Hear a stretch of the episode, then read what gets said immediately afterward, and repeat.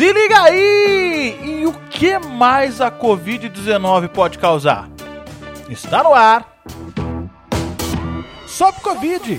Vamos viralizar a informação certa?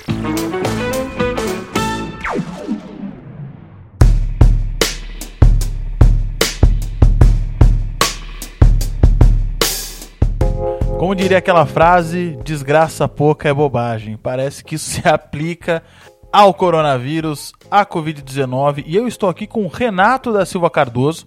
Ele que é biotecnologista pela Universidade Federal de São Carlos e mestrando em imunologia pelo Instituto de Ciências Biomédicas da Universidade de São Paulo. Eu trouxe Renato aqui para conversar com a gente, para explicar o que, que é essa história que a Covid-19 não atinge só os pulmões, ela atinge outros órgãos. Bom, acho que eu começaria dizendo que era, é bem importante deixar é, claro que a Covid-19, assim como várias doenças que a gente tem, ela é, ela é multifatorial. Ela, principalmente, o coronavírus tem a capacidade de infectar o trato respiratório, e aí a gente tem o desenvolvimento da pneumonia, da síndrome respiratória aguda grave, mas como é, o vírus, todo vírus, ele usa geralmente uma porta de entrada na célula. No caso, aparentemente, essa porta de entrada mais relevante para a Covid-19 é uma proteína chamada ACE2. E é então por essa porta de entrada que o vírus entra na célula. Ao entrar na célula, ele vai criar um monte de cópias de si mesmo e depois ele precisa sair para infectar outras células. Porque todo vírus é o que a gente chama de patógeno intracelular obrigatório, ou seja, ele precisa estar dentro de uma célula, seja humana, seja animal ou vegetal ou até bacteriana, para se reproduzir e, e, e, viver, digamos assim. É por isso que a gente, a gente fala que o, o, é difícil a gente falar que vírus é vivo, né? Porque ele não, teoricamente, ele não é vivo. Exato. É, é, ele não tem metabolismo próprio e não tem capacidade de se reproduzir sozinho. Essas são as duas principais é, questões que, que fazem com que ele não seja considerado algo vivo. E por isso que ele precisa de, de uma célula. Uhum. Então, pensando nessa porta de entrada, os, o, o, órgão que mais expressa essa porta de entrada é justamente o, o, os órgãos que compõem o trato respiratório, seja é, inferior ou superior. Só que outros órgãos, como por exemplo é, determinadas regiões do cérebro, os vasos sanguíneos, o coração, o intestino e os rins expressam essa porta de entrada. Então, por isso é observada a manifestação de outros sinais e sintomas da Covid-19 menos comuns, como por exemplo diarreia, perda de olfato e paladar, vômito, arritmias, delírio e comprometimento cognitivo. Em decorrência de muito provavelmente esses outros sítios de infecção do vírus. Então, ele utilizando essa mesma porta de entrada ou outras portas de entrada, como por exemplo, vem, alguns dados vêm sugerindo que ele usa outras duas proteínas que são expressas, por exemplo, pelas hemácias que são aquelas células responsáveis por transportar oxigênio no nosso organismo. E ao infectar essa célula, ele podia causar a morte dela, contribuindo para o quadro de diminuição de oxigenação do, do corpo como um todo. E, consequentemente, nas, pensando nas formas graves da doença, na morte do paciente. Então, por isso é bem importante é, ter em mente que o pulmão é o principal sítio de infecção, mas outros órgãos podem ser afetados, o que torna a Covid-19 uma doença sistêmica. Não é uma doença só do trato respiratório, mas sim do organismo inteiro. Seja devido à infecção direta pelo novo coronavírus ou devido a uma resposta imune exacerbada do nosso organismo contra ele. Então quer dizer que não, não é só o pulmão. Quando a gente fala do coronavírus, o pessoal muito preocupado com os problemas pulmonares que ele pode causar, é, tudo bem, é uma preocupação, mas não é só com o pulmão que a gente tem que se preocupar. Isso. E, inclusive é bem interessante porque pesquisadores brasileiros foram um dos primeiros a, a, a, a, a reportar na literatura internacional que o, o, aspecto também trombótico da doença. Então, principalmente porque inclusive surgiram várias fake news falando de, de, que a doença seria só trombótica e não pulmonar, que os ventiladores mecânicos não eram necessários, o que é uma mentira. Mas aparentemente uma parcela dos pacientes que desenvolvem a forma grave eles não têm só o comprometimento do, do trato respiratório, dos pulmões, mas também de todo o, uh, o sistema sanguíneo deles, porque o, o, o, coronavírus infecta essas células que compõem os nossos vasos sanguíneos, gera uma reação inflamatória, essa reação inflamatória gera a formação de trombos, e esses trombos obstruem a passagem de sangue. Então, por isso, alguns pacientes não respondem à ventilação mecânica, porque o, o pulmão está relativamente é, ok, mas o problema maior é, é essa coagulação disseminada pelo organismo. Então, de nada adianta você estar tá injetando oxigênio no pulmão se tem um trombo que vai impedir a chegada do, é, do sangue em um órgão mais distante, por exemplo. Caramba, então é, é muito mais sério do que a gente imaginava. Porque eu confesso que eu pensava que o, o coronavírus, a Covid-19, a doença, ela era agressiva aos pulmões e só. E você tinha algum, alguma sequela no pulmão, mas o, o coronavírus, a Covid-19, também pode atingir o nosso cérebro? Isso. E, e, o mais interessante é que ainda a gente não tem dados sólidos e concretos demonstrando a infecção direta do coronavírus, por exemplo, no nosso cérebro. Só que seja então possivelmente por essa via, e o mais interessante é que muitos pacientes é, relatam perda de olfato, né? Então, aparentemente, justamente por infectar células nervosas, que a gente tem terminações nervosas no nariz que detectam, né, o, o, que são responsáveis pelo nosso sentido do olfato, aparentemente essa é uma via de entrada no sistema nervoso central, e ao entrar no sistema nervoso central, pode infectar é, é células que são responsáveis por controle, inclusive, do batimento cardíaco, é, da, do controle do, do da, é, da nossa taxa respiratória, e, ou também em decorrência da, da, da resposta imune, a gente pode desenvolver esses sintomas neurológicos. Então, novamente, seja por causa da infecção do vírus ou da resposta imune, a gente pode ter, por exemplo, é, prejuízo cognitivo, e isso pode inclusive ser como uma sequela. Alguns pacientes, tem um estudo que mostra na, na que, é, da Inglaterra que alguns pacientes, após a resolução da Covid-19, todo o controle dos sinais e sintomas da doença, apresentaram prejuízo cognitivo por um tempo, mesmo estando do ponto de vista pulmonar recuperados. Isso é comum com outros vírus ou o coronavírus, o SARS-CoV-2, tem essa exclusividade de atingir vários outros órgãos é, ao mesmo tempo? Olha, comum eu não sei responder, mas, por exemplo, se a gente pensa é, na, na, na, SARS, que é a, a síndrome respiratória aguda grave, causada por aquele outro tipo de coronavírus que causou a, a, a epidemia, na, na, principalmente na, na, Ásia, né, entre 2002 e 2003, ou se a gente pensa na, na síndrome respiratória aguda grave do Oriente, que foi a, a, uma epidemia também de coronavírus no Oriente Médio, foi demonstrada a capacidade desses outros coronavírus de infectar, por exemplo, células nervosas, infectar células do rim, dos rins e causar, por exemplo, insuficiência renal ou esses quadros neurológicos. E quando a gente pensa, por exemplo, em, em inflamação do, no cérebro, ela pode ser desencadeada por outros agentes etiológicos, como alguns vírus e bactérias. Só que essas manifestações geralmente são bem comuns. E aí vale destacar que mesmo para o coronavírus, é, é, aparentemente é um, é, é, não é frequente é, essas manifestações neurológicas, se bem que os dados ainda são muito né, novos e confusos. Quando você, fala, quando você fala em manifestação neurológica, você está falando do quê? Bom, em linhas gerais, manifestações neurológicas eu quero dizer confusão mental, delírio, prejuízo na memória, na fala, mas até mesmo convulsões e derrame cerebral, por exemplo que são alguns dos sinais que vêm sendo reportados na literatura científica. É o caos absoluto e eterno esse vírus. E Renato, você tem aí uma estimativa de, de quais órgãos o vírus ele ataca mais? Eu acredito que o pulmão esteja em primeiro lugar. O mais comum é mesmo afetar o pulmão e depois coração e vasos e rins, porque o rim tem uma alta expressão dessa proteína, que é essa porta de entrada, é ACE2, intestinos. E o cérebro, a infecção direta é possível, mas ainda é incerta. Mas é justamente como a gente sabe que, por exemplo, o SARS-CoV, que é o que causou a, a, epidemia entre 2002 e 2003 na, na, na, Ásia, tem a capacidade de infectar neurônios, a gente pensa que talvez o, o SARS-CoV-2 também. É, inclusive, tem um líquido no, no, nosso sistema nervoso central que chama líquido cefalorraquidiano. E alguns trabalhos demonstraram, é, e esse líquido ele só fica no, no nosso cérebro, digamos assim, e alguns trabalhos relatam ter encontrado proteínas virais e RNA viral do coronavírus, do novo coronavírus, nesse líquido. E o que sugere que ele tem a capacidade de infectar, então, células nervosas. Mas é, os dados ainda não. Eles são frutos de, de, de observações é, de um ou outro hospital, um ou outro centro de investigação e não são multicêntricos, né? Que, e com grande N para a gente poder concluir assim de maneira é, com maior rigor científico, digamos assim. Assim, a chance da gente ter sequelas, não só no pulmão como em outros órgãos, ela é muito grande.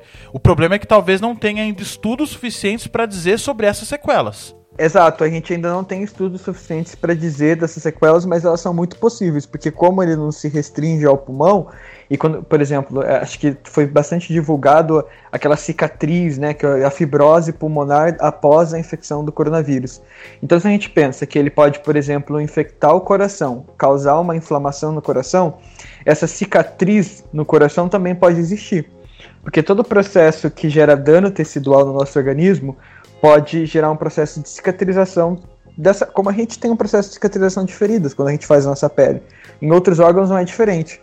Então a gente tem, quando a gente tem, é, não tem um reparo, como posso dizer, mais eficiente, e a, a, gente forma essa cicatriz de tecido fibroso, que não é funcional. Então, se a gente pensar no, numa infecção muito aguda no coração, por exemplo, e ficando essa cicatriz, isso pode diminuir a função do coração de uma pessoa e ela ter, por exemplo, uma arritmia a partir de então, enfim, ter uma, é, desenvolver um, um, um quadro é, cardíaco que ela não tinha antes, como uma, uma sequela do coronavírus. Mas, novamente, isso é, ainda não, não, não, são conclusões é, certas ainda. Você falou também dos rins. O que, que é, é, o coronavírus pode causar nos rins? como os rins têm uma alta expressão da, dessa proteína, ele pode infectar o rim e diretamente causar dano no rim. Isso já, já é sabido, já tem mais certeza, digamos assim. Outra coisa também é que o, o, o, coronavírus, ao infectar, por exemplo, as células dos nossos vasos sanguíneos, aparentemente ele acaba é, interferindo no processo de regulação da nossa pressão arterial.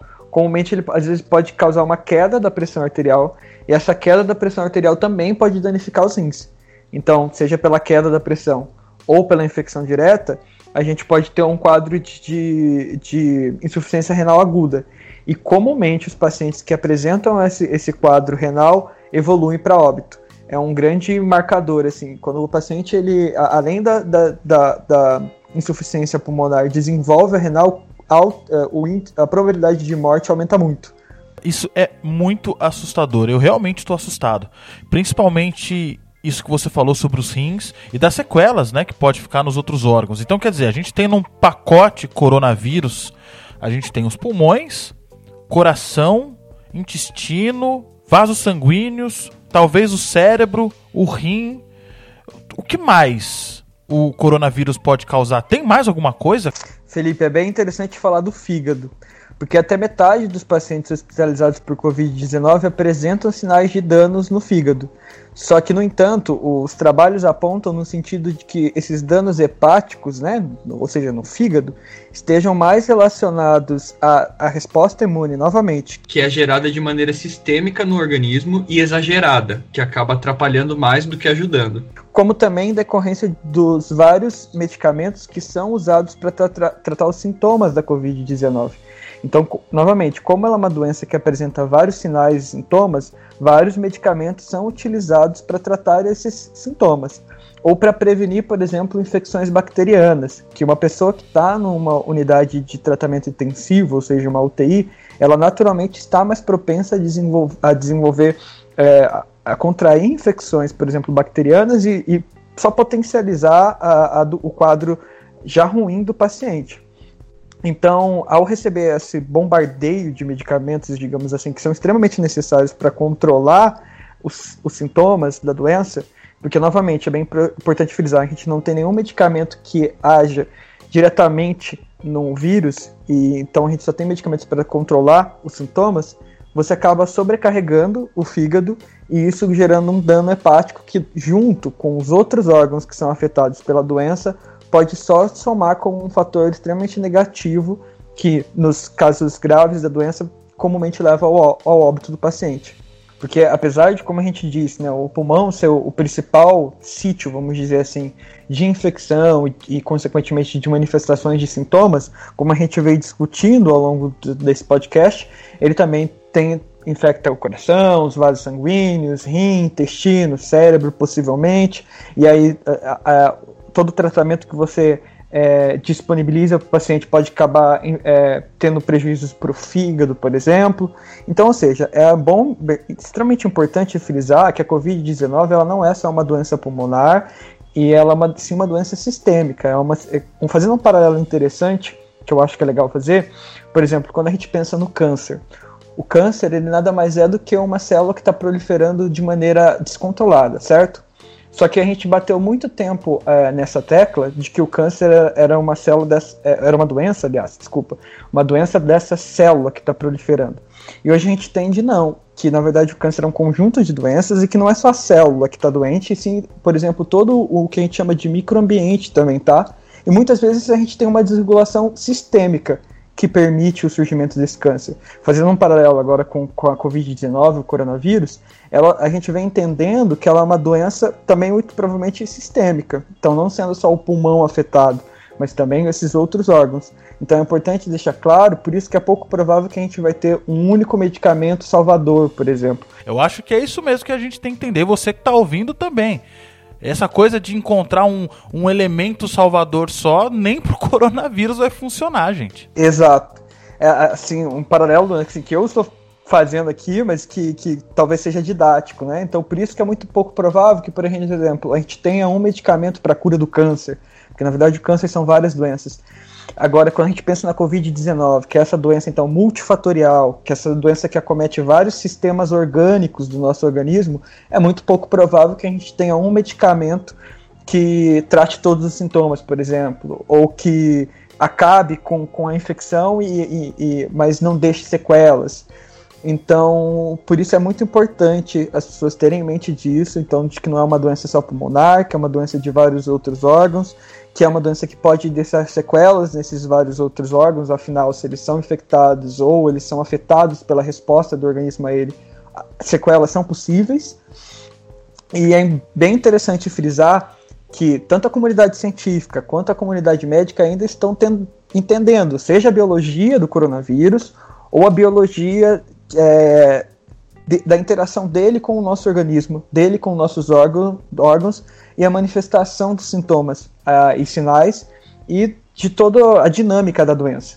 Então, são da, é importante frisar isso, porque muito do que eu falei aqui, às vezes, são frutos de estudos menores, de, e não multicêntricos, com um N gigantesco e estatisticamente mais relevante. Só que são é, achados interessantes que apontam e sinalizam para a importância que a gente tem é, que dar a doença, né? E é muito importante porque no começo de toda essa crise a gente viu grandes líderes mundiais, inclusive o presidente dos Estados Unidos, o presidente do Brasil, menosprezando a doença, dizendo que é só uma gripezinha. Então todos esses achados escancaram que de gripezinha a Covid-19 não tem nada. E é por isso que aqui no Sob Covid a gente sempre tenta enfatizar que a melhor maneira de se proteger dessa doença é o distanciamento social. Então, se você puder, fique em casa. Se você não puder, use máscaras, lave bem as mãos, se proteja. Até agora, agosto de 2020, mais de 100 mil vidas deixaram de existir por causa dessa doença. Então a gente precisa levar ela a sério. E agora, vamos para o nosso resuminho? Algumas células do nosso corpo possuem uma determinada proteína que favorece a entrada do novo coronavírus na própria célula. Esse tipo de proteína está presente em células de vários locais diferentes do nosso corpo, fazendo com que o novo coronavírus se instale em órgãos como coração, intestino, rins, o cérebro e também os vasos sanguíneos, além do pulmão, é claro. Por conta disso, a Covid-19 é considerada uma doença sistêmica, ou seja, uma doença que pode atingir vários órgãos diferentes ao mesmo tempo. Os estudos ainda são preliminares, mas nos dão uma noção do perigo que é a Covid-19 e que as sequelas podem ser muito severas.